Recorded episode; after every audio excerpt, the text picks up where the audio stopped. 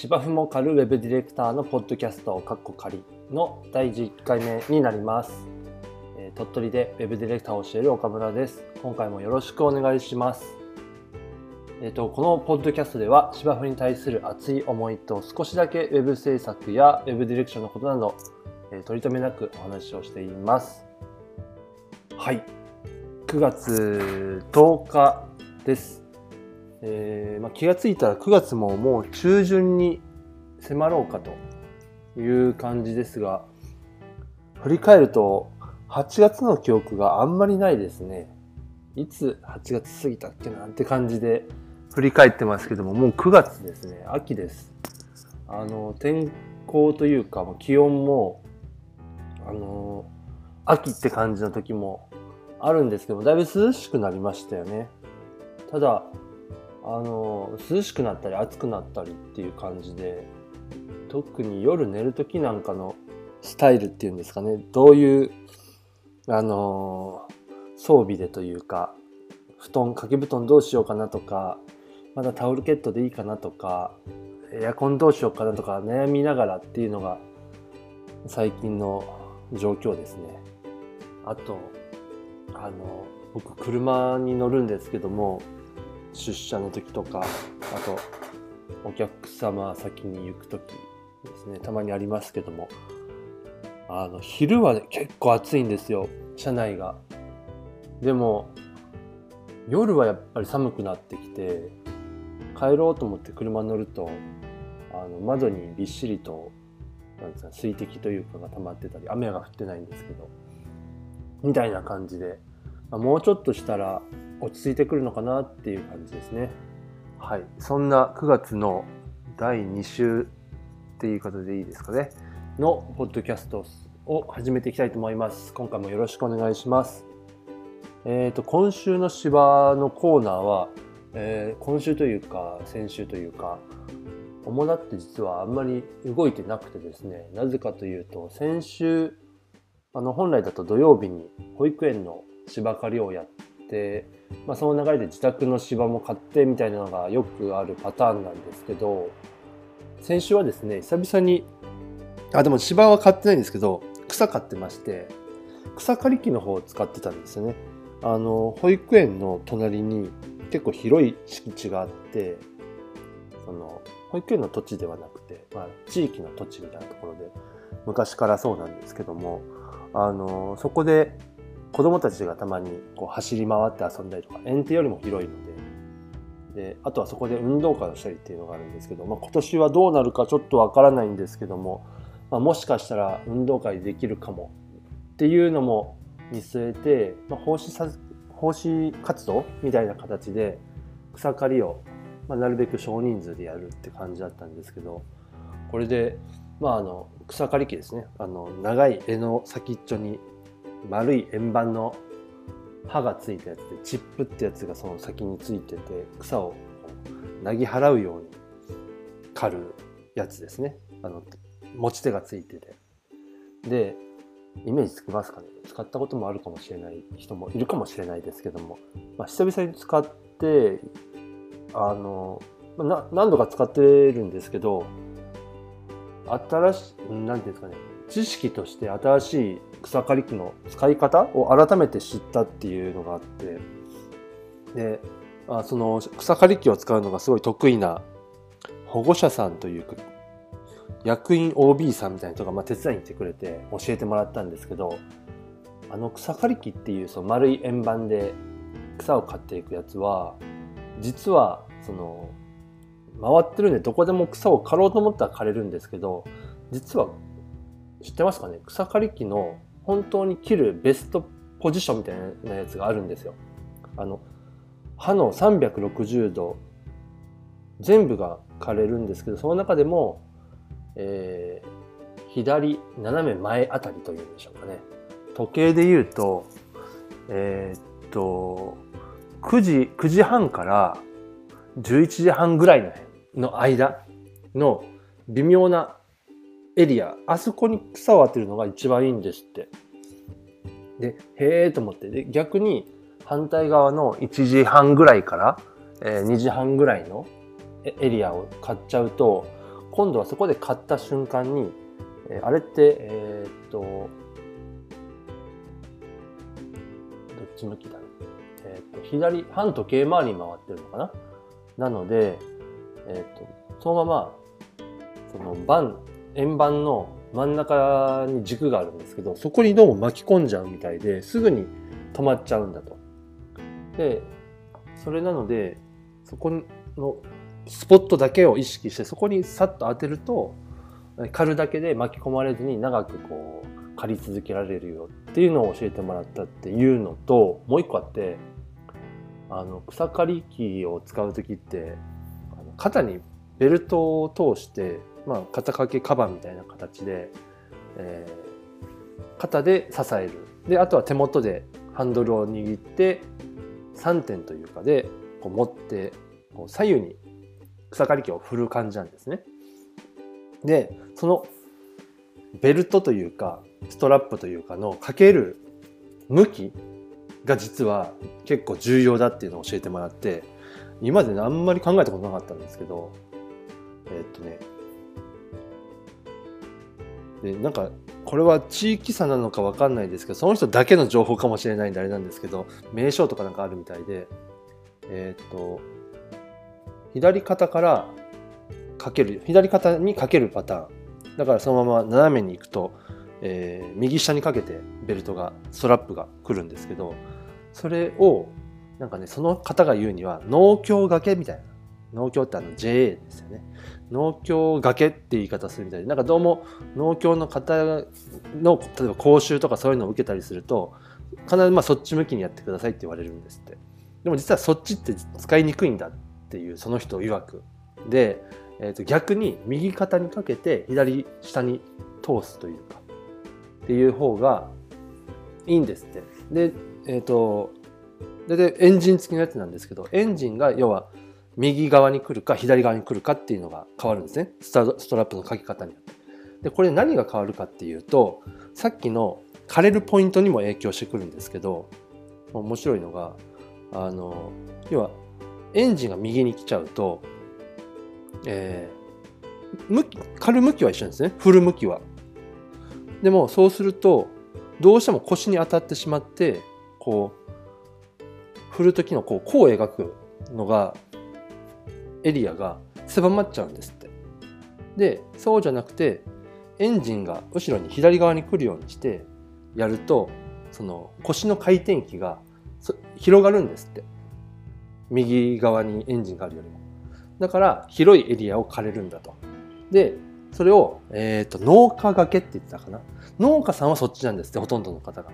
農協さんはなぜか反対なんですって。もしかしたらメーカーさんの使い方がそっちだからっていうのを、えー、推奨してるのかもしれないんですけども。でもなんか、えー、農家さんは大体こっちやってるし、そっちの方が理にかなってるから、そっちやるといいよっていうのを教えてもらって、ああ、なるほどっていう感じで、で、やったっていう。でもなかなか大変で、あの、草刈りも、えっ、ー、と、2時間、1時間半ぐらいですかね、やったんですけど、最初、ちょっと雨落ちそうだね、みたいな感じで、まあ、早めにやっちゃおうってやったんですけど、案の定降ってきて、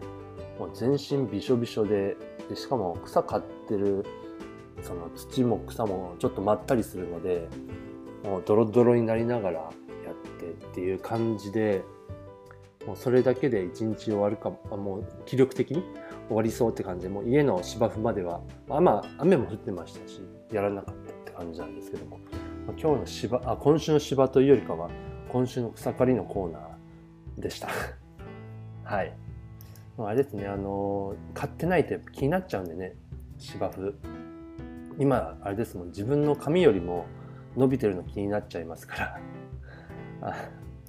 あ一応最近髪も切りに行けてないから明日明後日か日曜日に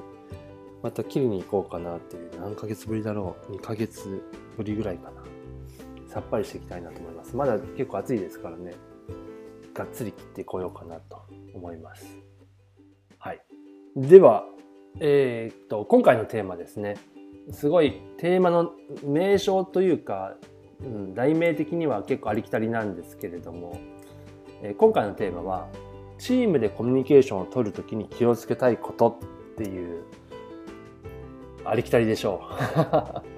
う。うんまあこれなんでこの話をしようかっていうとちょっと今日ツイッターでも忘れないようにと思ってメモ的にツイートしたんですけど、まあ、今日本当にそういう事例が発生してで今日の午前中11時ぐらいから12時お昼までぐらいかな1時間ぐらいあのメンバー、まあ、3人なんですけどうちは。3人でああだこうだみたいなちょっと討論討論というか、まあ、話し合いをしたっていうのがあって、まあ、結構これは面白いテーマだテーマというか、うん、事象だなって思ったからこれ今日ポッドキャストでこの話するわっていう話になってでまあ持ってきたと。なので今日できで今日の出来事なのでまあ出来たてほやほやというか熱々の状態を持ち込んだっていうでまあちょっとそれをこんな話をしたよっていうことをお話できたらなと思ってます。おやばいもう10分草刈りで10分喋っちゃったんで巻きでいきますね。えー、っとですねまあ、ちょっと全体の話をすると僕らが法人を立ち上げたのが2013嘘です。嘘嘘嘘。13年じゃない。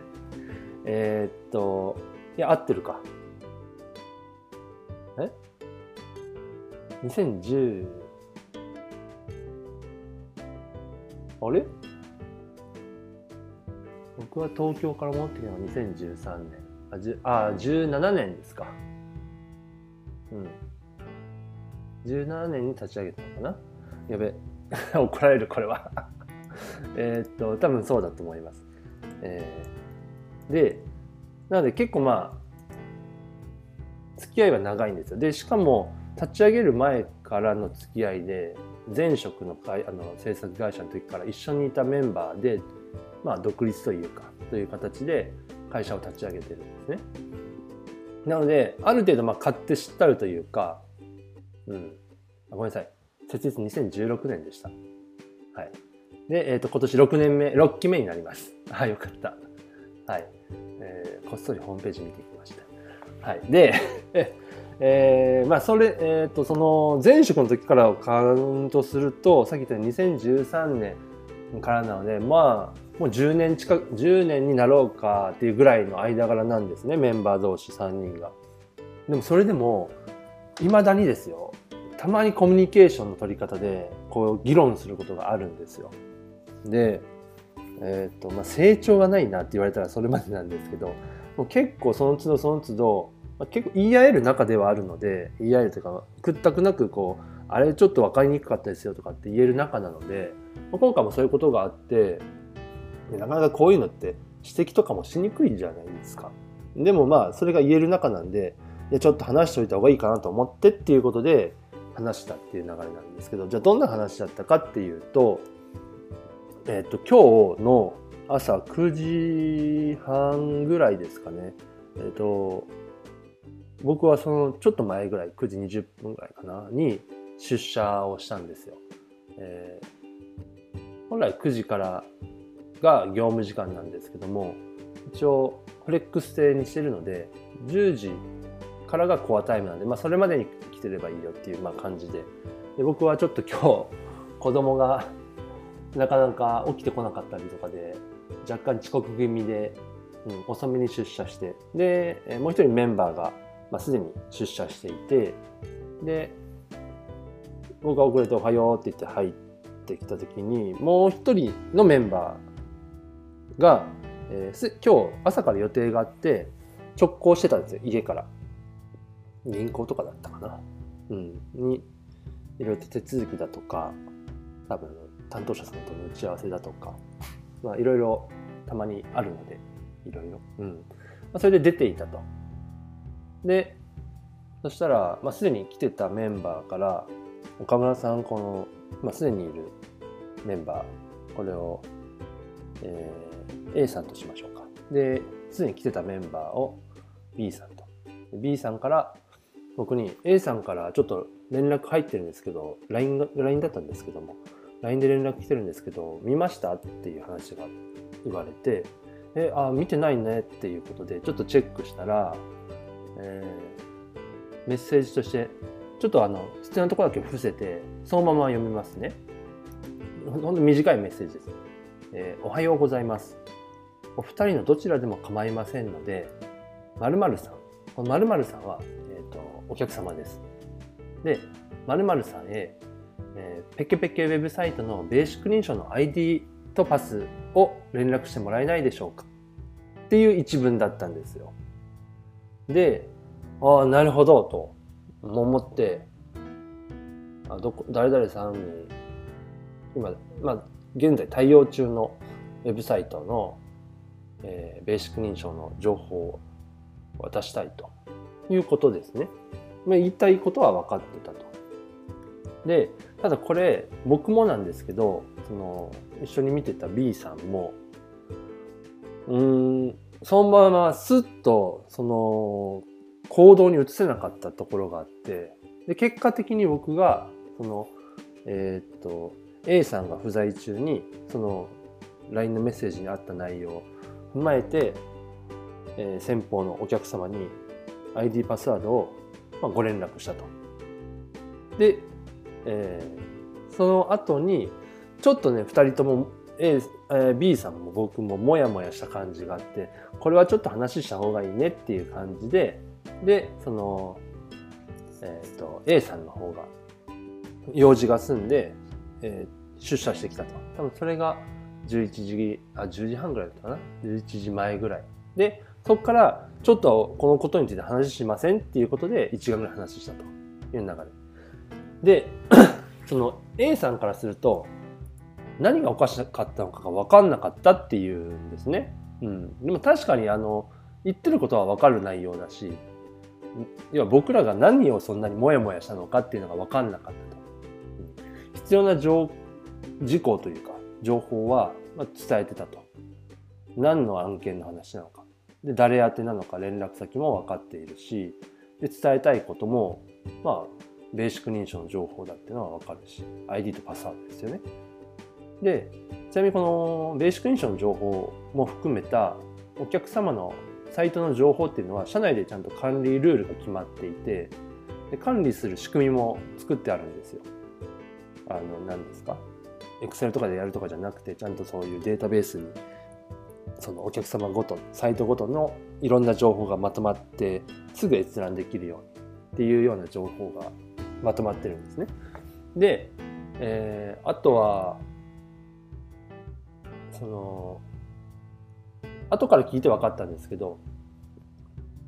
そのお客さん側から A さんに対しても、えーっと、メールだったかな？で、あの、ID パスワードくださいっていう連絡が端的に来たという状況で、そのお客さん先の方の状況とかがどうなのかっていうのがよく分かってなかったと。A さんとしても。で、ただ、その A さんもその予定があって出てる時にその連絡が朝一で来てて、でこの後もそのもう予定してたものがあったから、まあ、とりあえず動いてもらおうと思って最低限必要な事項をまとめて連絡したっていう状況だった。で、僕らがそのスムーズに動けなかった、これ実は動こうと思ったら動けた、まあ、結果的に動いたんですけども僕が。ね、なんで動けなかったのかっていうのが、その、やるべきことは分かってるんだけども、それを取り巻く状況が分かんなかったんですよね。そのメッセージの中では、A さんからの。例えば、お客さん、先方の状況って急いでるのかとか、はたまたお怒りなのか、まあ、なんかクレーム的になってるとか、例えば、もともと昨日とかのうちに、えー提供します、情報として渡しますっていう話をしてたけれども、えー渡してなかった。どうなってるんだ。みたいなことだったのか、でもそんなはずは、まあ、やりとりとかみんなが見えるようにしてるんで、わかるはずなんですけども、まあそういったことなかったんで、多分朝一で来たことだろうとは思って、でも朝一でそんな連絡がすぐ来るってことは、で、かつ A さんからやってくれってなるってことは、なんか急いでるのかも、とかって推測しちゃったんですね。で、あとは、どういう流れというか、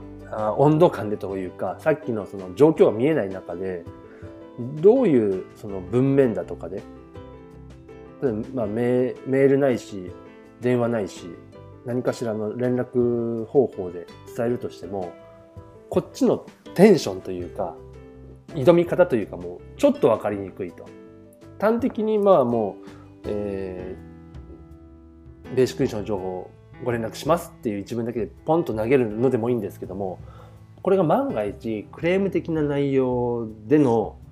早く急いで送ってくれっていうことだとしたらやっぱりそれなりに何でしょう文章で送るにしても文面で変わってきますよね。一言そのご迷惑をおかけいたしましたなのか直接の担当ではないにして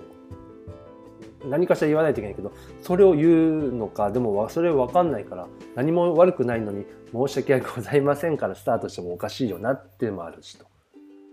であと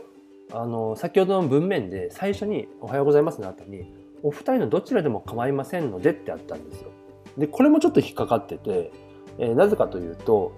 えー、まあそのお二人のっていうのは僕かもう一人 B さん。で B さんは実はこの件に関しては、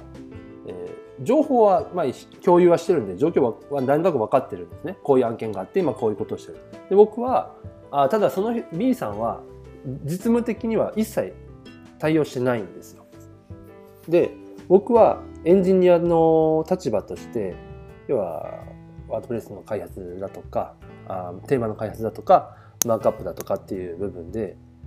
えー、テクニカル部分で対応してたので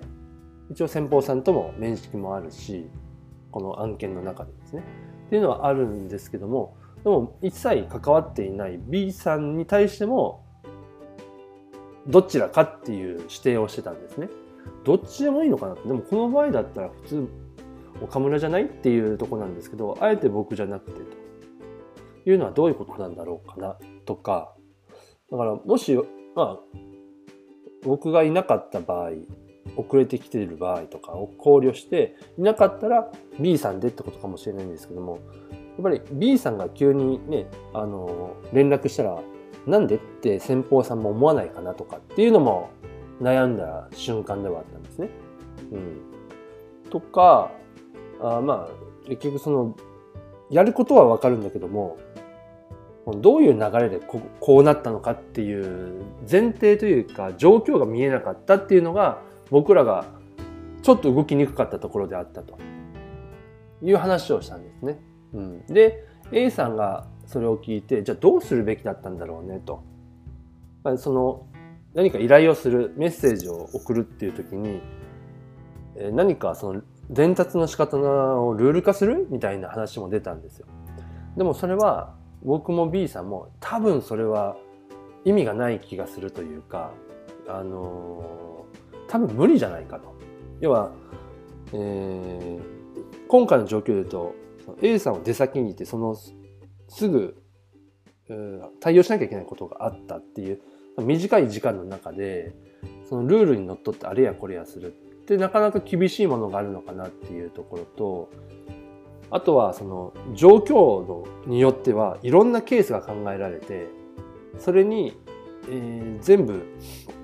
何でしょう対応できるルールを作るのってなかなか難しくないっていうのもあって、うん、です。かつそのルールを各ケースに対応するためのものを必死に考えるっていうその工数というかがどれぐらい後々報われるのっていうのを考えたらそこを考えてもなんか無駄な気がするよねっていう話もしたんですよ。うん、で、えーまあ、あとは事細かに伝えるべきだったのか情報としてですね考えうることを。ってなってもさっき言った通り、えー、時間があまりないっていうタイミングで伝えるのってなかなか難しいよねっていう、えーね、スマホでメッセージわーっと送っていくのかっていうとなかなかそれも難しいんじゃないかっていうのもあってで結論として結論というか、うん、僕らが見出したものとしてはおそらくルールとか仕組みではなくてきっと多分おそらく言い方の問題なんじゃないかっていうとこなんですよ。言い方というか伝え方、うん、で、うん、まあまず一つはやることも必要なんだけどもまず一つ状況を簡単にでも伝えた方がいいんじゃないかと。なぜ対応依頼をしたのかっていうことですね。例えばそれは支給のことなのか、今外に出ていて、でも支給だから自分ではできないからお願いしたいなのか、今ちょっとトラブっててっていうトラブルが発生してとかクレームが入ってっていう状況が見るだけでもだいぶその対応の仕方だとか動き方が変わってくると思うんですよね。うん、であとはその言い方みたいなところで言うとうんすごく抽象的になっちゃうんですけども、まあ、相手のことを考えるというか思いやりを持った文面を意識するだけでもだいぶ違うのかな例えば最初の段、ねえー、前段でちょっと急なお願いで申し訳ないけれどもって一言入ってるなのか、うん、例えばこうそうですね。あのー、あとは何だろう、えー、その今からやろうとしていること。今回言うとベーシック認証の情報を伝えるっていうことが、えー、さっきも言いましたかね。例えばこちらに非があると。連絡するって言ってたのを忘れてたとかっていうことであれば即対応が必要ではありますけどもし今朝発生したものでもともと予定になかった依頼だとしたら、場合によって動けないこともありえますよね。ままあ、なので予定してないけれども今すぐくれってなかなかお客様って言ってくることないと思うんですよ。そんな無茶な話ってなると思うんで。うんそうするともう先方の都合だとしたら逆に最初に連絡来たタイミングで「ちょっと今出先でして」と。で例えば1時間後とか2時間後であればあの対応できると思うんですけどそれまで待っていただけますかとか時間もらえますかとかそれ以降での連絡でもいいですかってまず確認してみるだと、うん、そこで実は「あいいですよ急いでないですないですよ」って言われたらそもそも依頼することもなかったり社内にですね。でもあったと思うしと。いうことであ確かに最初にもらったメッセージはやることが簡潔にはまとまってるんですけれども実はその中にはこう行間を読まなきゃいけない部分っていうのが結構あったんじゃないかなと、うん、思って。で以前に何度か受講したことのあるあのサービシングの名村さんの文章術のセミナーでもパワーワードとしてあのお前の嫁じゃねえんだよっていう要は行間読めって言われても無理もあるよっていう意味合いの、えー、そういうパワーワードのような言葉があるんですけどもまさにそれだなというかむしろ僕奥さん相手でも行間読めないことありますからね。読んでもらえないこともありますし、やっぱり自分以外の誰かとコミュニケーション取る時にはなかなかその行間を読むって難しいものがあると思うので、うん、それを当たり前にしちゃうとその他の人社内だけじゃなくてお客様にもやっぱり同じことしてしまう可能性があるよねってことで、まあ、そこをやっぱ意識したいねっていう。で、うん、そのコミュニケーション取るときに、まあ、今回でいうテキストを使ったメッセージでのやり取りですけどもこれこの文章で受け取ったら相手はどう思うかなとかそのなんでしょうね。迷うことなくというか不安にならずにああなるほどって思って動けるかなって思いながら出す前に見直すというか遂行するというかできる余裕は欲しいよねっていう話をして、でそもそもテキストメッセージでこういう場合のこうイレギュラーだったり、えー、支給結果今回支給っていうほどではなかったみたいなんですけどもをやるのってなかなかやり取りのは円滑にできないんじゃないかなって僕思ってまして。でまあ、今回 LINE を使ってましたけど、他にも Slack とか、とはチャットワークとか、えー、ありますよね。そういうメッセージツールというか、コミュニケーションツールですか。で、これまでまあよく使ってたメールなんかに比べると、インスタントメッセージっていうんですかね。こう高速のレスポンスが期待できそうな気がするじゃないですか。チャットっぽくて。でも実は僕メールとあんまり変わんないのかなって思っていてもちろんメッセージが来たりとかメンションされたら通知は来ますけど常に貼り付いてるわけじゃないですよね。来るか来ないかっていうの。を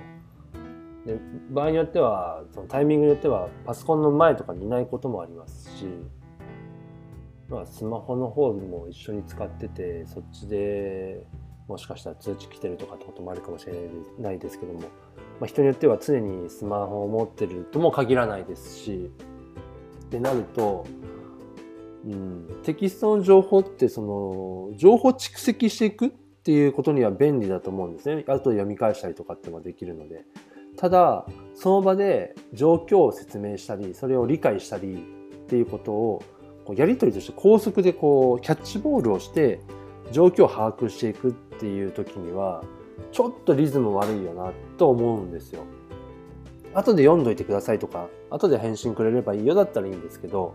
今ここで状況を説明して理解してっていうのはちょっと厳しいんじゃないかなっていう向かないのかななのでそういった場合にはやっぱりまあ昔からの方法ですけども電話を使ったりだとか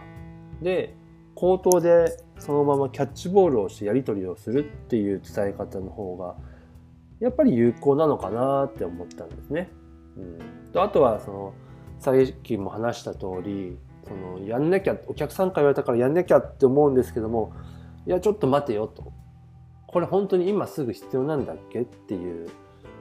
向こうさんがただ欲しいだけであって実はそんな急いでるわけじゃなくて急ぎじゃなくてもよかったりせんっていうことってあるかもしれないからまずは状況を見て落ち着くことも重要なのかなっていうことですね。はい。ちょっとあのあんまりうまくまとまってないような気がするんですけども、まあ、そんな話を、まあ、屈託なく、えー、できる間柄っていうのがまず僕にとってはいいなということの気づきと、うん、と、まあ、あとは思いやりを持ってやり取りしたいねっていうことですね。うん、うまくまとまりませんでした。はい。というわけで、えー、本日のテーマは、何だっけ、えーと、チームでコミュニケーションを取るときに気をつけたいことという内容でお話をしました。はい。で、えー、お便りの宛先になります。えー、このポッドキャストではご質問、応援、冷やかしなどお便りを受け付けております。えー、宛先は、えー、僕の Twitter のアカウントへの DM を送っていただければと思いますし、あとは Twitter のハッシュタグ、シャープ芝岡る Web ディレクター宛てを含めたツイートでも結構です。えー、お便りじゃなくても感想でも結構です。何かそういったものをいただけると本人が大変喜びます。はい。ということで、えー、次回次週かな？も楽しくお届けしたいと思います。それでは終わります。